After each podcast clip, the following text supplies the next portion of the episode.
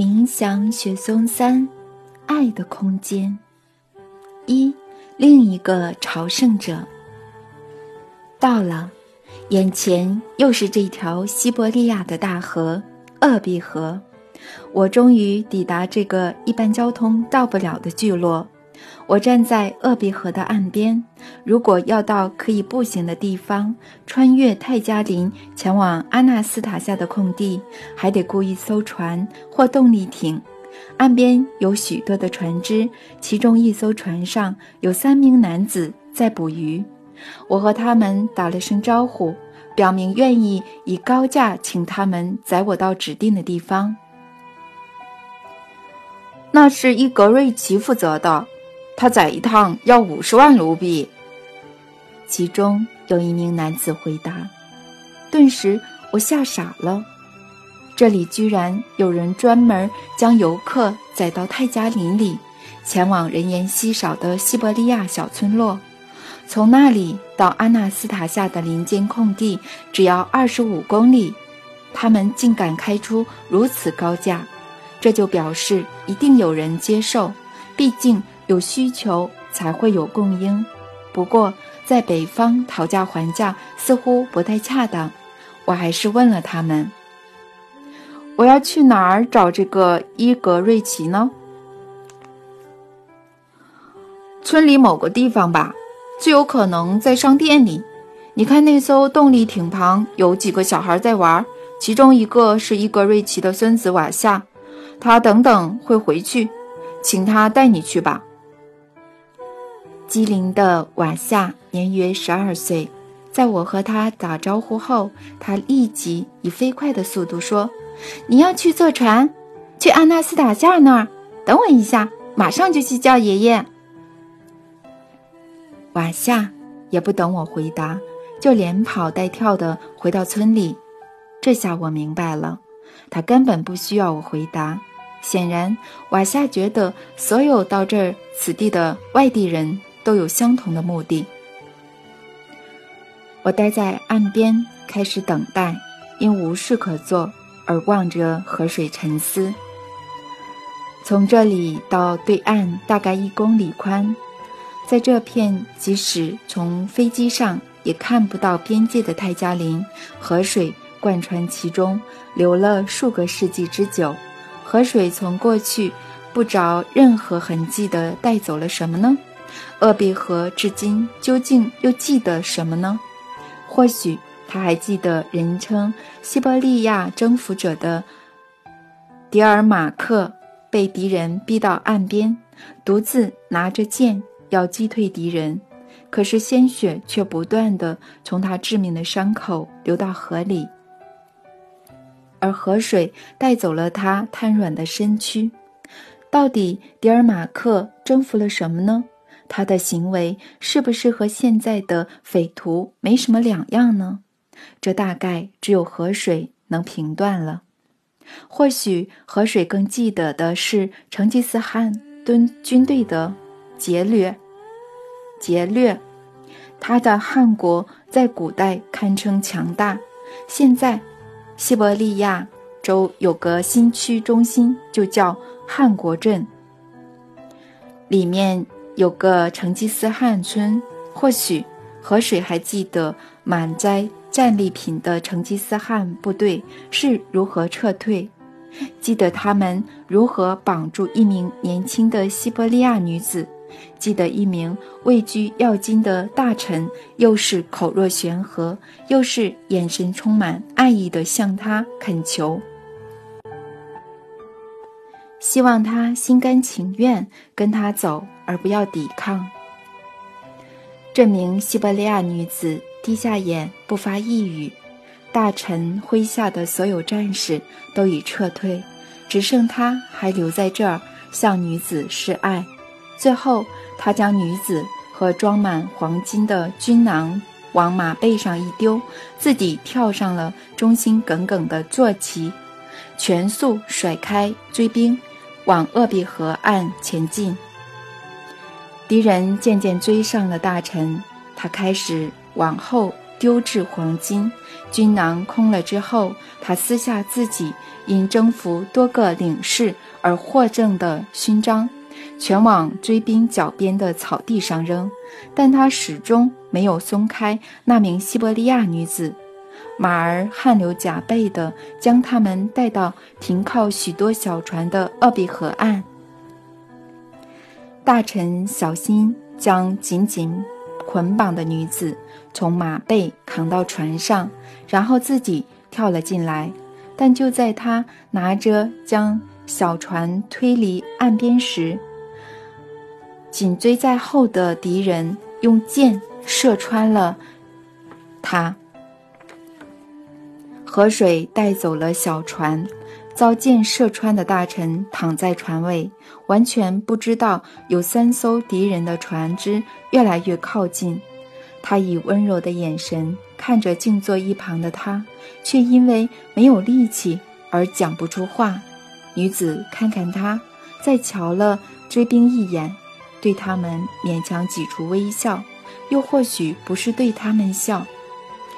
就把双手的绳子扯开，丢进河里。接着，这名西伯利亚女子拿起桨开始划，追兵就再也追不到那艘载着他与受伤大臣的小船了。河水将他们带到了什么时空呢？而现在，浑浊不清的河水，此时又会带走什么关于我们的记忆呢？或许，亲爱的河水，你觉得我们的大城才是重要。现在，鄂毕河靠近源头的岸边有一座巨大的城市——新西伯利亚。亲爱的河川，你感受到城市的规模和宏伟了吗？我知道你一定有很多话要说，像是城市排出的大量的污染，害你曾经滋养。万物的河水无法再引用，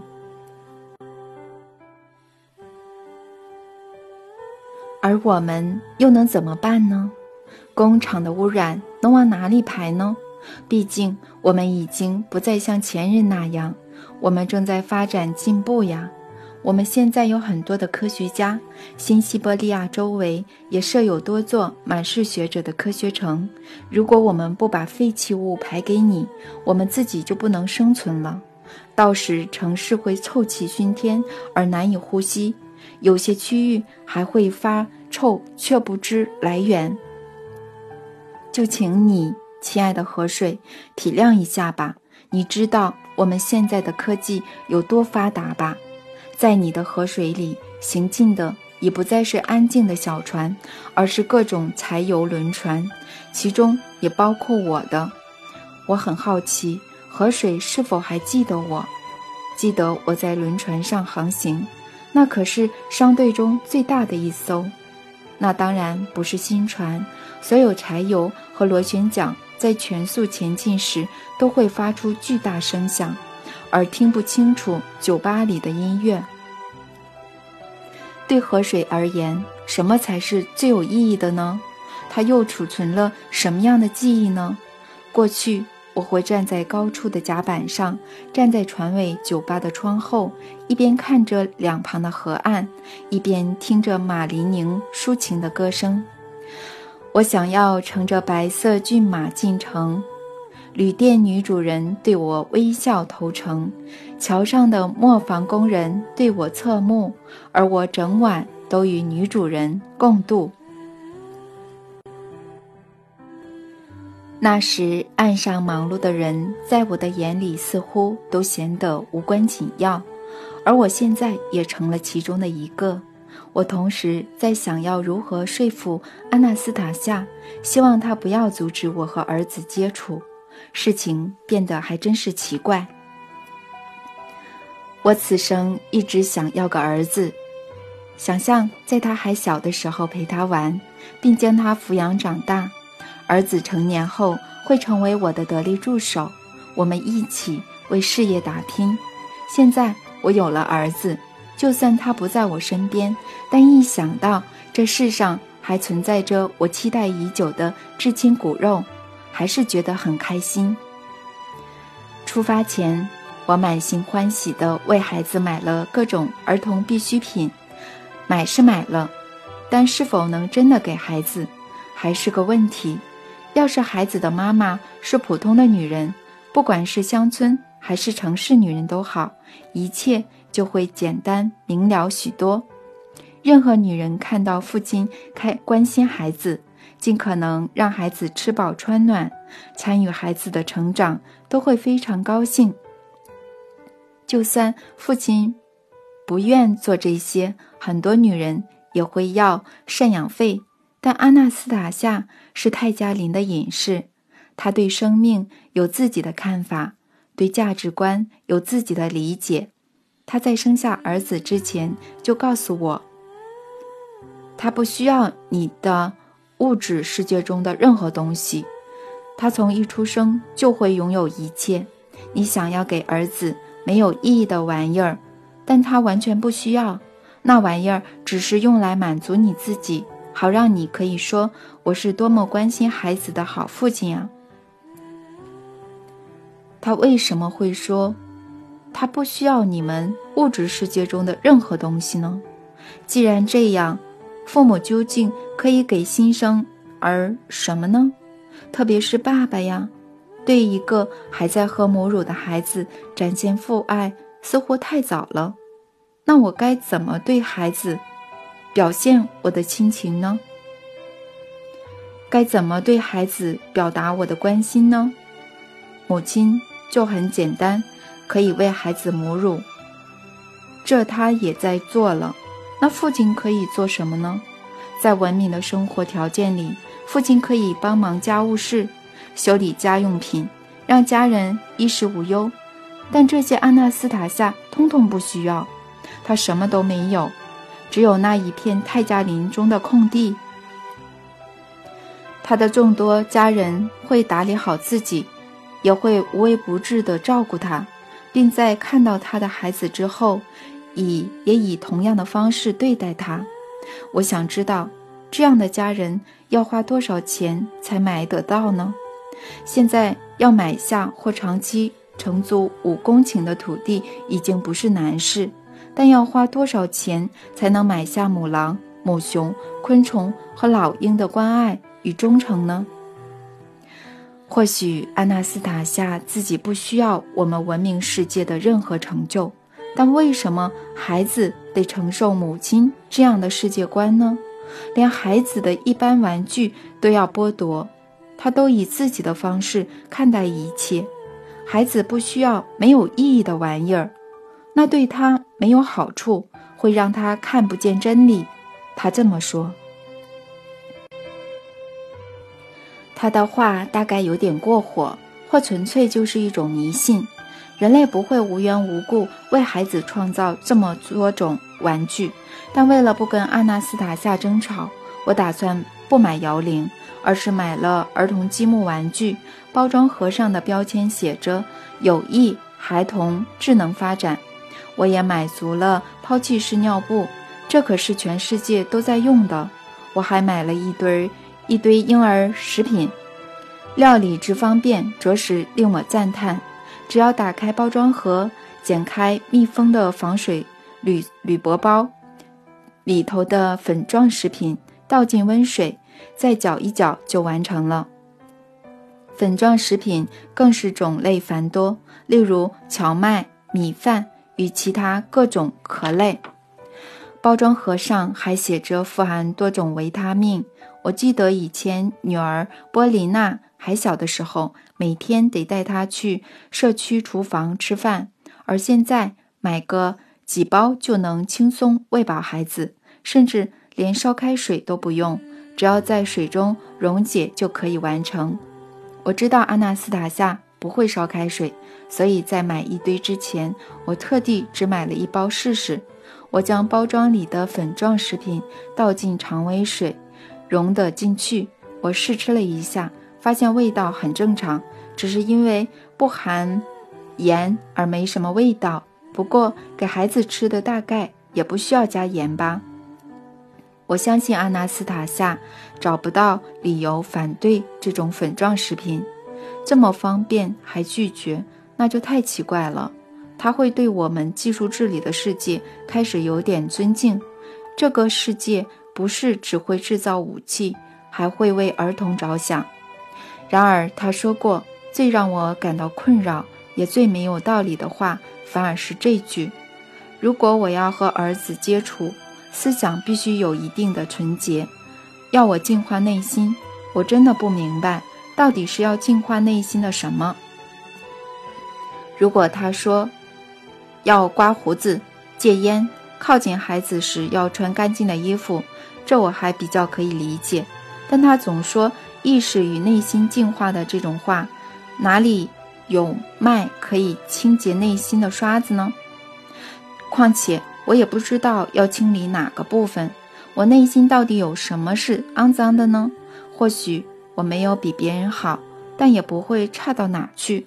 如果每个女人对男人提出这种要求，就得给全人类建个大炼狱来洗涤好了，这不是这不合理呀！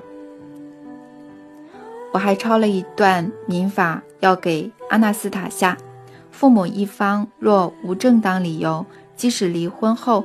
仍不得阻止另一方探视子女。当然，我们的法律对阿纳斯塔夏而言没什么太大意义，不过仍是个强有力的论点。毕竟，多数人都得遵守法律。我和阿纳斯塔夏说话时立场也会比较坚定。我们对孩子应该要有相同的权利。我之前也曾想过自己的立场。要比他坚定，但现在我开始怀疑当初所做的决定。原因是这样的：我背包里除了一些东西之外，还装了读者写的信。我没有全部带在身上，因为实在寄来太多信了，背包装不下全部。信里的读者都相当尊敬阿纳斯塔夏，将她称为救世主、泰加林的精灵、女神，也写诗作曲献给她。有些人更把她当作至亲一般谈话。这雪花般飞飞来飞来的信，也让我不得不重新思考自己的言行。我坐在岸边等伊格瑞奇的船约三个小时了。接近傍晚时，终于看到两名男子向我走来，旁边还有伊格瑞奇的孙子。走在前面比较老的那位看起来六十岁。他穿着帆布雨衣和橡胶鞋，脸色泛红，样子明显喝醉了，因为走路有点摇摇晃晃的。后面的那位比较年轻，三十岁左右，体格健壮。当他们走近时，我发现那位西伯利亚年轻的深褐色头发中有几撮灰发、比较年长的男子靠近我后，立刻说：“你好啊，游客。”要去阿纳斯塔夏那，我们会载你过去。你得准备好五十万元和两瓶酒当小费。这下我明白了，我不是唯一想找阿纳斯塔夏的人，所以价格才会这么高。在他们眼里，我只不过是要去找阿纳斯塔夏的另一个朝圣者。但我还是问他：“你们怎么确定？”我是要去找那位叫阿纳斯塔夏的人，而不是纯粹去一趟村庄呢。去村庄就去村庄，准备好五十万元就对了。如果没有，就休想让我们载你一程。伊格瑞奇对我说话的语气不太友善，我心想，载一趟要这么一大笔钱，讲话还如此不友善，到底怎么回事呢？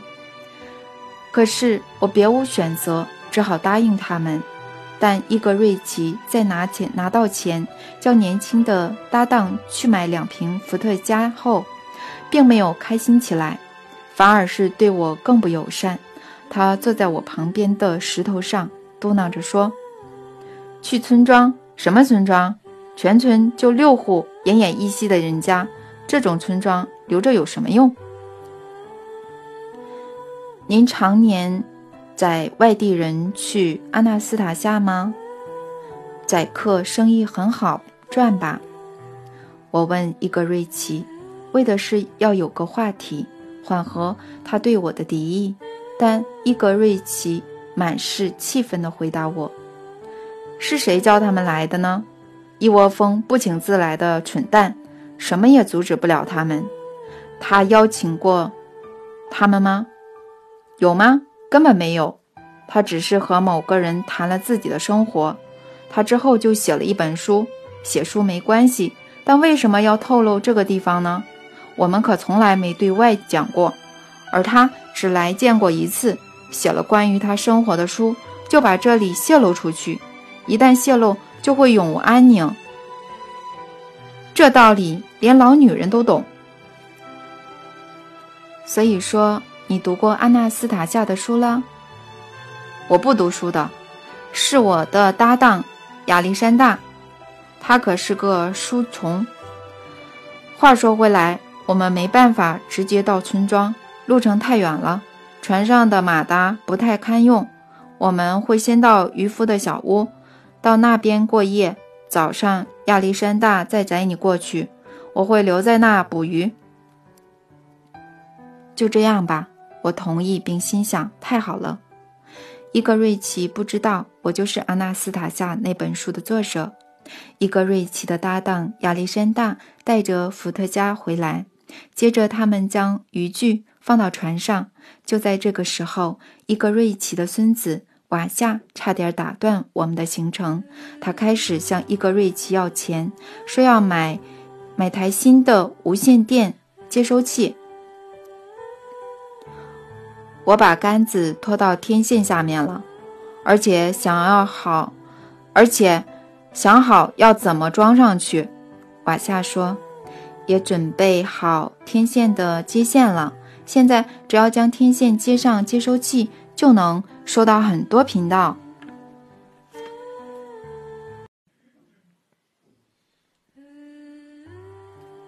二，花钱养出蠢材。你看看，我的孙子多么机灵！伊格瑞奇用亲切的语气炫耀。勤学好问是工艺家的料，瓦夏做得很棒，该给他点钱鼓励一下。这无非是在暗示我，但正当我准备掏出钱时，受到称赞的瓦夏接着说：“我想听有关太空人的一切。”要听我们俄国的，还有美国的。我长大想成为太空人。什么？你说什么？一个瑞奇忽然竖起耳朵。我长大想成为太空人。瓦夏，你再说这种蠢、愚蠢至极的话，你就休想从我这儿拿到一毛钱。当太空人一点都不蠢。大家都喜欢太空人，他们是英雄，还可以上电视。他们都在会，嗯，在好大好大的空船、太空船里绕着地球飞，从外太空直接和很多科学家讲话。他们那些鬼扯淡，能有什么帮助？他们自愿自的飞行，鄂比河的鱼却越来越少。太空人能告诉大家天气的事情。预知隔天世界各地的天气，瓦夏继续捍卫着科学。这有什么好稀罕的？只要去问问马尔法女巫，她就会告诉我们明天的天气，甚至明年都行。而且她一毛钱都不收。那你的太空人呢？你的太空人只会只会挥霍彼得的钱，你爸的钱。政府会给太空人很多钱，那你的政府是从哪拿的钱？你的政府到底从哪非法拿钱的呀？是从彼得，是从你爸那儿拿的钱。彼得把我们捕到的鱼拿到城里卖，一心想成为聪明的商人。政府就告诉他，请你缴税，把钱通通给我们，因为我们会有大量开支。但杜马国会只会成天乱哄哄。简直比井边的三姑六婆还糟糕，他们总是异想天开，算计太多，又自以为了不起。他们这些聪明人享有各种福利设施，有专属的干净厕所可以上，而我们的河水却越来越脏。瓦夏，你再不抛弃那种愚蠢的想法，就别想从我这边拿钱。我也不会再宰客，不会花钱养个蠢材。喝得酩酊大醉的伊格瑞奇，差点因为这样取消行程。他随后拿起亚历山大带来的一瓶伏特加，直接灌了一口，抽起烟来。在他稍微冷静后，我们一一爬上小船。最后，他没有给瓦夏任何钱，一路上不断碎念那愚蠢的想法。小船的旧马达轰轰作响。连开口讲话都很困难，我们一路上几乎都没讲话。就这样，到了只有一扇小窗的猎人老屋，夜空出现了第一批星辰。伊格瑞奇在船上将先前在岸上打开的伏特加喝完后，口齿不清地对亚历山大说：“我我要去睡觉了，你们自己在营火旁或屋内地板找地方睡。”等天亮后，你再载他去我们那。正当伊格瑞奇弯下腰要走进极小的房门时，他又转过头来，话语严厉地重申：“到我们那，听你听见没有，亚历山大？”知道了，亚历山大平静地回答。我们坐在萤火旁吃着炭烤鱼。我向他问起伊格瑞奇那句令我好奇的用词：“亚历山大，可不可以告诉我，伊格瑞奇叫你载我去我们那是什么意思？”“我们那在村庄对岸，你要再过河才能走到阿纳斯塔夏的空地。”亚历山大语气平静地回答我：“原来如此。”你们开这么高的价钱，却不载我到目的地？对我们都是这样，这是我们能为阿纳斯塔夏做的，要弥补我们对他的亏欠。什么亏欠？为什么你要如此坦诚？你要怎么让我在你们那儿下船？我会把船停在你指定的地方。至于钱的问题，我会将我的那一部分还给你。为什么要对我这么好呢？我认得你，早就认出来了，弗拉迪米尔·米格列。我读过你的书，在封面上看过你的照片。我会载你去你要的地方，但我要跟你讲一件事，请你冷静地听我说，好好想一想，不要去泰加林。你找不到阿纳斯塔夏的，他离开了。我想他去了更深处。或是我们不知道的地方，你再也找不到他了。路上还说不定会丧命，或是有猎人会朝你开枪。猎人可不允许外人入侵他们的地盘，他们会在远处就解决掉外来客、外来者，避免自己深陷不必要的风险之中。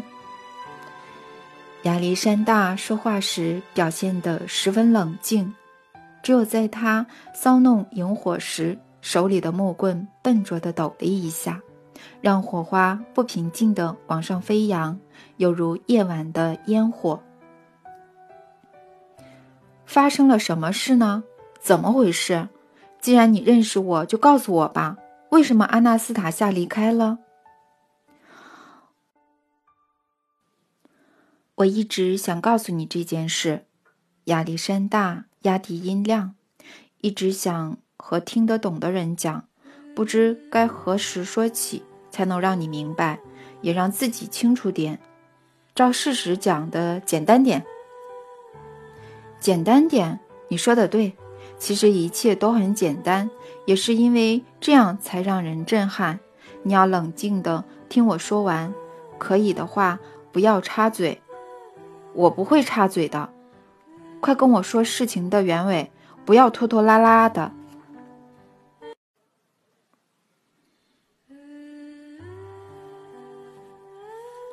三不速之客，亚历山大开始以西伯利亚人的镇定语气说话，但还是能够感受到这位头发渐白的西伯利亚年轻人的内心十分激动。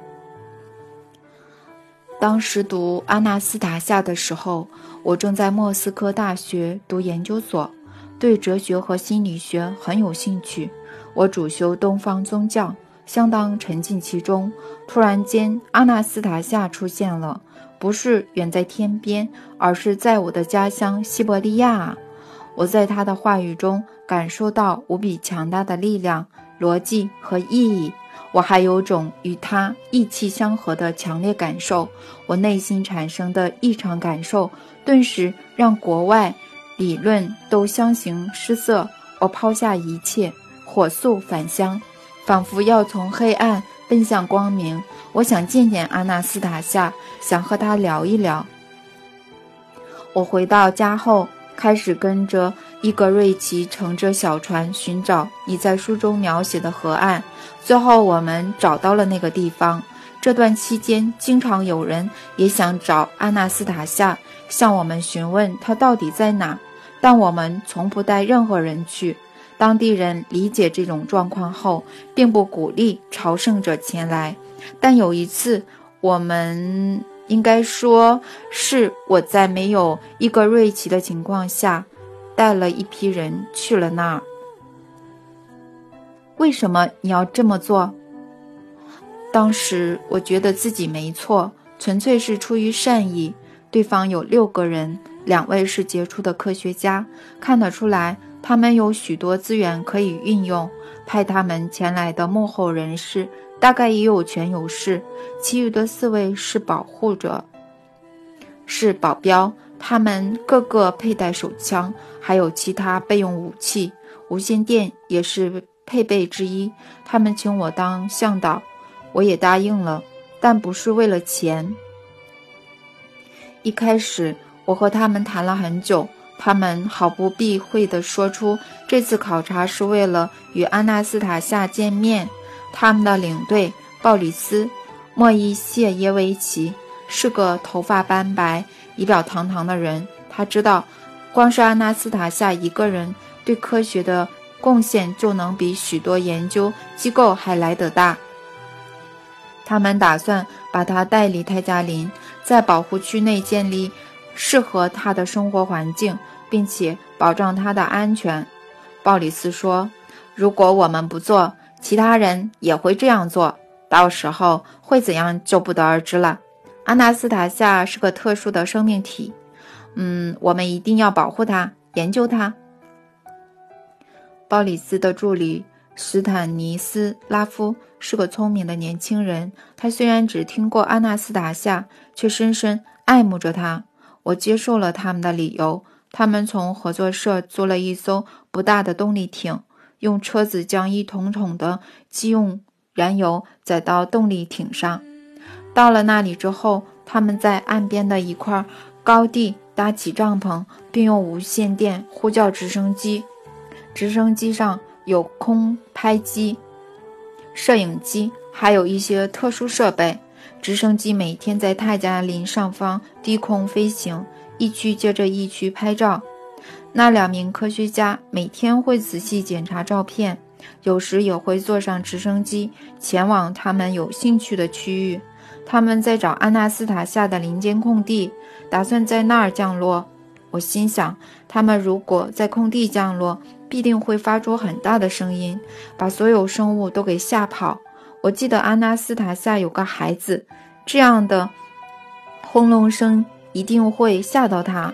于是我告诉他们，在找到空地的位置后，不要在那里降落，并建议他们，如果在直升机上发现空地，那么画一份地图，用走的去。然而，斯坦尼斯拉夫向我解释，鲍里斯没办法在森林中走那么长的路。他其实和我一样，也担心会打扰到当地的居民，但他保证鲍里斯会慢慢安抚阿纳斯塔夏和他的孩子。然而，就在第四天，事情发生了。什么事情？那天，直升机出发进行例行拍摄，我们则留在原地各忙各的。这时，一名保镖看到一名女子的身影从森林朝我们的营地走来。保镖向鲍里斯回报后，整个营地的人都望向那名前来的女子。她身穿轻便的短衫长裙，头巾盖住额头和下巴。我们一行人站在一起，最前头的是鲍里斯和斯坦尼斯夫拉。嗯，斯坦尼斯拉夫女子向我们走近，脸上没有一丝恐惧，没有一点尴尬。她的眼睛，她那双与众不同的眼睛和气温柔地看着大家，他的注视让人感到越来越温暖。他似乎不是在看我们全体。而是看进每个人的眼睛，我们所有人都涌起莫名的激动，似乎忘却了一切，沉醉在他不凡注视所散发的温暖之中，甚至没有人请长途跋涉的他坐下来歇会儿。他先开口说话，语气平静又仁慈的出奇：“各位午安。”我们站着不发一语。鲍里斯。打破沉默，代替大家回他回答他：“你好，可以介绍一下自己吗？”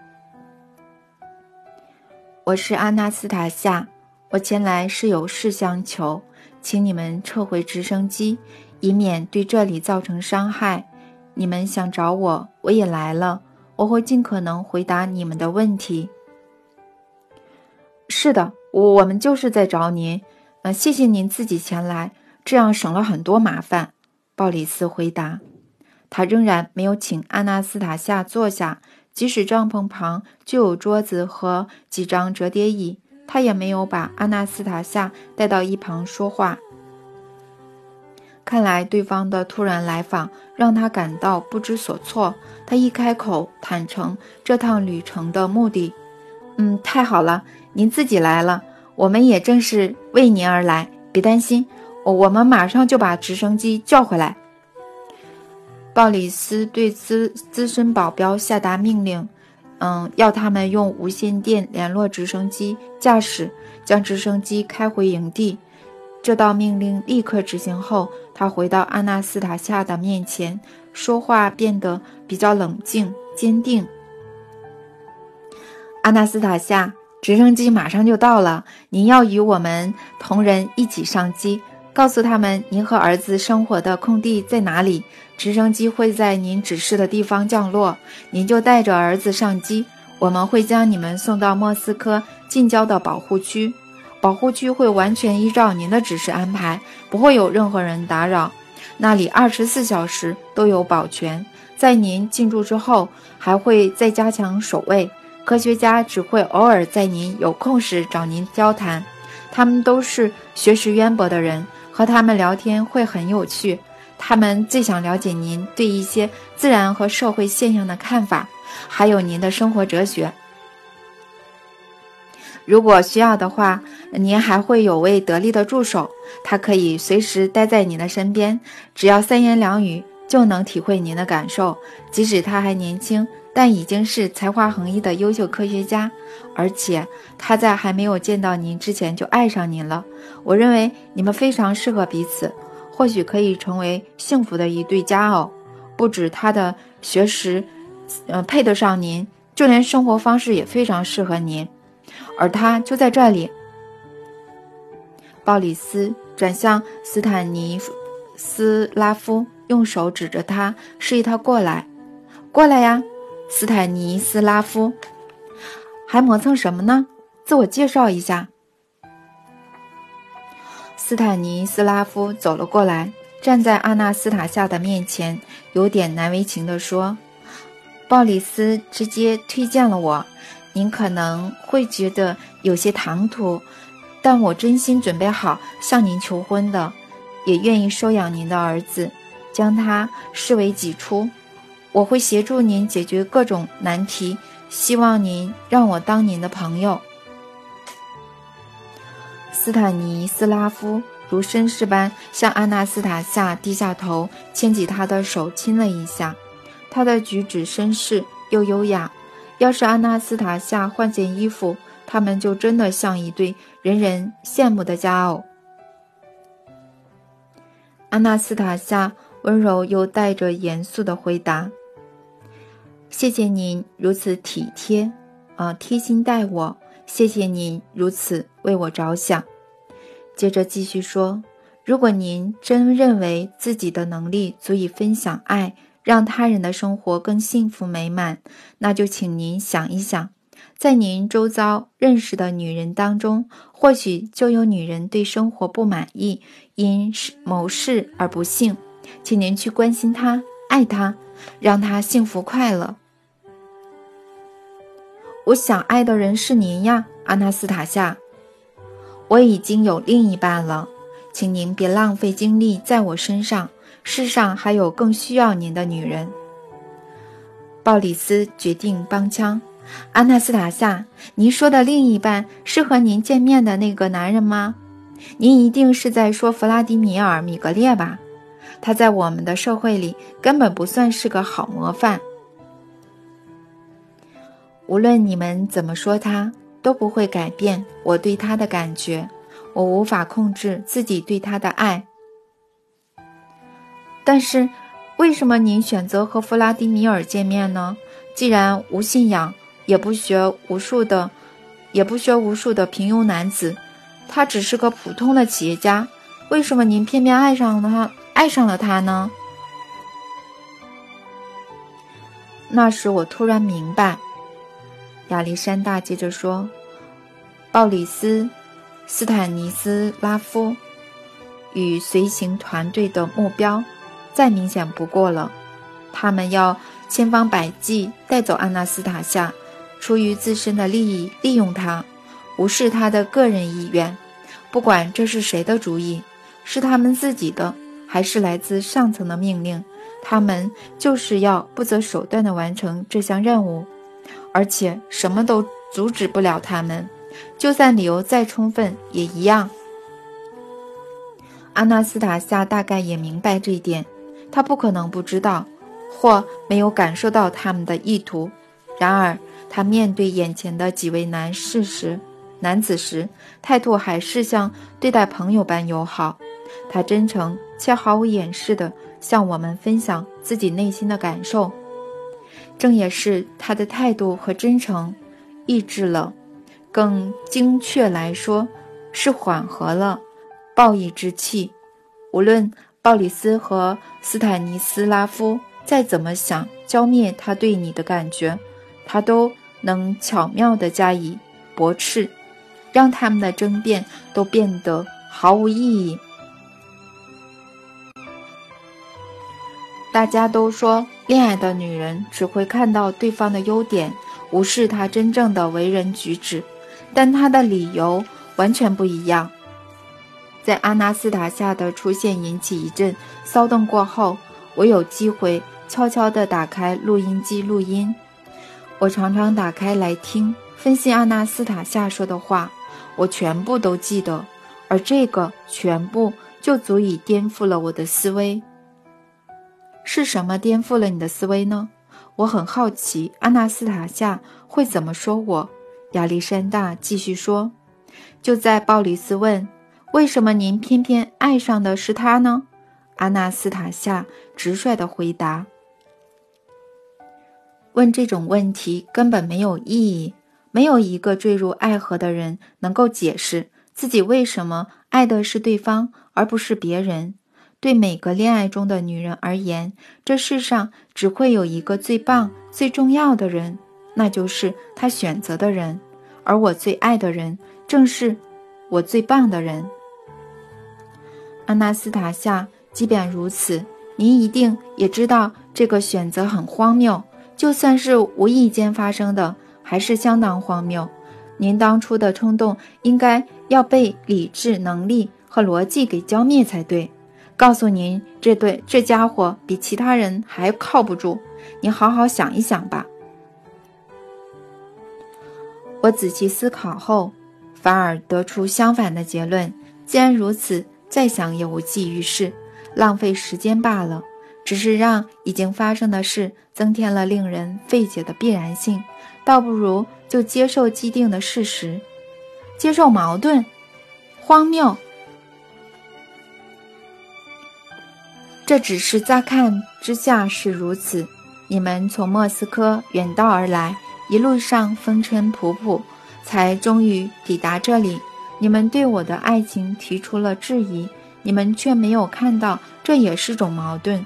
在莫斯科发生的一些事，就能清楚解释这份爱。你们在那里就可以好好想一想，也省得你们这样跋山涉水。莫斯科发生了什么事？表面看起来简单，但也仅止于表面而已。你们说弗拉迪米尔平庸、无趣又可恶。可是他在与我见面后，立刻抛下所有，从西伯利亚回到莫斯科，为的是要实现他对我的承诺，组织良心企业家结社。就算他没了钱，仍然采取行动。莫斯科托克马科夫巷十四号有一栋双层建筑，以前是一个企业家协会的总部，但是但在高层。一一走出后，协会分崩瓦解了。弗拉迪米尔进驻后，大大小小的空办公室开始有了生气。他写着一封封要寄给企业家的信，日以继夜的不停工作，累了就睡在办公室里。有人来探视他，也有人开始帮助他。他们信任他，也相信他做的事。这是他在我。泰加林空地时，我对他所要求的，我告诉他这有多么重要。我替他想了行动计划，只要他照着我梦想中的顺序，就能达成目标。照理说，他应该先写书，解释并推广很多讯息。出书能让他找到并集结良心的企业家，让他有资金可以实现计划。可是弗拉迪米尔。却用自以为对的方式行事，几乎没有想到我。他在了解计划的重要性后，的确付诸实行，用的却是自己的方法，打乱了顺序。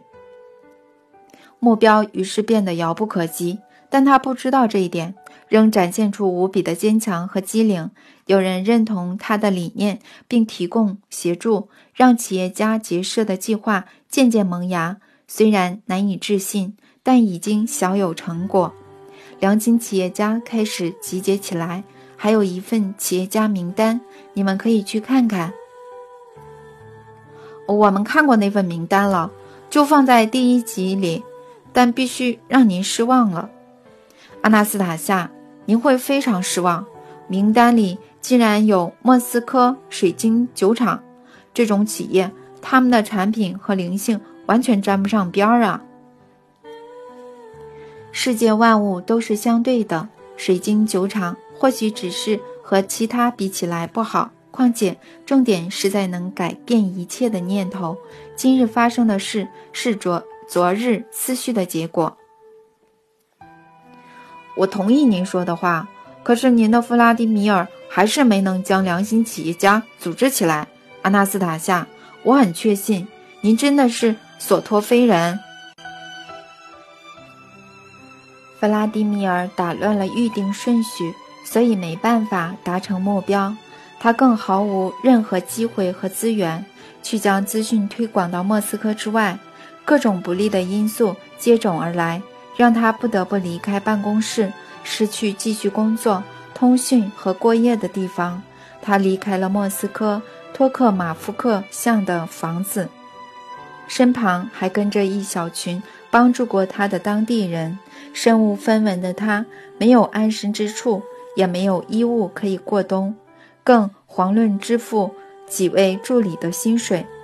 他先前抛弃抛妻弃子，他们也放弃了他。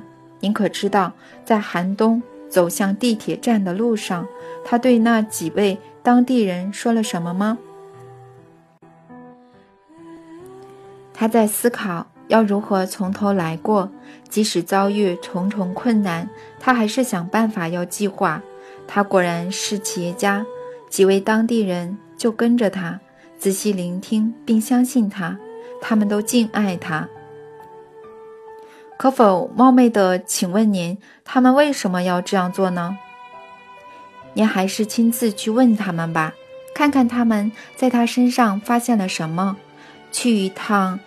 托克马克夫像的那栋建筑，问问警卫为什么他们每次换班时都会带一罐罐或一包包的食物，希望让他有午餐可以吃。他们也努力不要让他因为这样的慷慨而难为情。这些阳刚的警卫虽然不是他的下属，却会在家煮各种浓汤和罗宋汤。带来给他吃，让他尝尝家常饭、家常味。他们都敬爱他，为什么呢？在您抵达后，也可以找一名曾经担任秘书的漂亮女士，她以前可是演员，曾在电影《颠级的繁星录》担当刚嗯演出善良的外星人，演技相当出色。那是一部好电影，呃，呼吁大众要保护并爱护地球。您可以问问他，为什么他只是在同一栋楼的另一家公司上班，却愿意默默帮助弗拉迪米尔？他不是他的秘书，却还是提供协助。为什么他会不厌其烦在晚餐时为我的爱人送上一杯咖啡或茶呢？他把一切弄得像是公司招待的糖果、茶点和茶，但其实是他从家里带来的。他自己并不富裕，他敬爱他，为什么呢？弗拉迪米尔还是不断流失元气，濒临死亡的他早已精疲力竭，但却死在死亡前面。他还是死命的要达成目标。他果然是企业家，拥有不屈不挠的灵魂。阿纳斯塔夏，别再天花乱坠了。什么叫做濒临死亡？您是在打比方吗？我实话实说，他在莫斯科的某几天，肉体几乎已经死亡。一般人在这种状况下就早躺着一动也不动，但他还是四处奔走。或许是您的缘故，阿纳斯塔夏。在那可怕的四十二小时里，我无时无刻不用光线温暖着他，一刻都不敢停歇。但这样是不够的，要使身体里的灵魂转趋微弱、脆弱，我的光线也束手无策。所以，索性弗拉迪米尔的灵魂奋命挣脱，将死亡的来临抛诸脑后。他的灵魂帮助我的光线，后来还陆续出现其他光线，虽然微弱难以察觉，但是仍然存在。这些光线原来是来自莫斯科，曾在他身边并敬爱他的人。濒死的肉体开始注入生气，在真诚的爱面前，只要它是足够的，连死亡都会退却。人的永生就在爱中，在自己点燃爱的能力之中。肉体死亡后不可能走动，您又在天花乱坠了，没有科学依据。人类的科学标准只是一时，而有真相是永世存在的。那现今的科学家要怎么说服自己呢？我们需要仪器的客观结果呀。那好。请您去一趟库尔斯克火车站，地铁站里有一台快照机。弗拉迪米尔曾在那些日子里拍过彩色证件照，现在还留在列宁大街四十二号。或许弗拉迪米尔自己也有一份，请您仔细看看照片，就会发现他身体有死亡的迹象。快照机甚至捕捉到他脸上的。尸斑，然而他双眼还是透露着生气以及奋命挣扎的灵魂。您是唯一能拯救他的人，阿纳斯塔夏，请您告诉我，为什么你要耗费这么大的精力救他呢？救他的人不止我一个，请您去问问那三名当地的大学生。为什么他们要自掏腰包替他租一间套房？弗拉迪米尔知道失败原因。终于开始写书时，为什么他们不顾自己还在考试，仍然拼命四处挣钱，每天晚上把弗拉迪米尔的手稿打进电脑呢？为什么呢？你应该去问问那些在困难日子对他不离不弃的当地人，问题的解答在他们身上，而不是我。为什么莫斯科和市民会守护他、帮助他、信任他呢？莫斯科也参与了书的写作，我对这座城市感到敬佩，甚至爱上了它。轰隆作响的任何机器。技术治理世界产生的愚昧变革，都无法阻止莫斯科市民内心对于爱的觉知。城市里的许多人都努力朝向良善、光明，还有爱。在机器巨响和四处奔忙之中，他们仍感受到爱的巨大力量与恩惠。阿纳斯塔夏，您说的事情还是令人难以置信。这不可能平白无故发生，这再次证明您拥有非比寻常的能力。您的光线具有前所未有的能力，您一定是利用光线照亮弗拉迪米尔身旁的莫斯科人。您总不会否认是自己照亮他们的吧？是您让一切奇迹发生的，是爱让奇迹发生的。我确实用过光线，小心翼翼地触及他周遭的所有人。但我只是稍稍增强原本就存在他们心中的良善与爱，以及他们对光明的追求。我只是增强原本就有的东西。莫斯科发行了这本书，出版印刷量不多，书也不厚，但开始有人买了，而且很快就销售一空。弗拉迪米尔不扭曲这里发生的事。如实描述他所有感受，许多读者都认为我聪明又良善，弗拉迪米尔成了愚昧无知的人。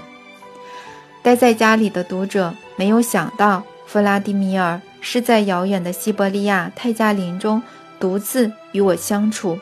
当时他对任何事物都很惊讶。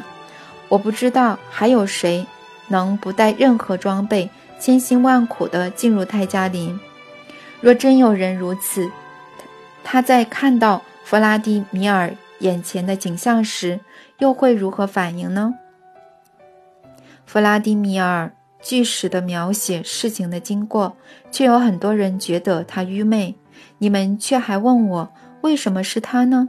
为什么我如此爱他呢？在写书的过程中，弗拉迪米尔透彻了很多事情，一切体悟的很快。只要有机会和他交谈，一定能注意到这一点。然而，弗拉迪米尔不会因此美化以前的自己。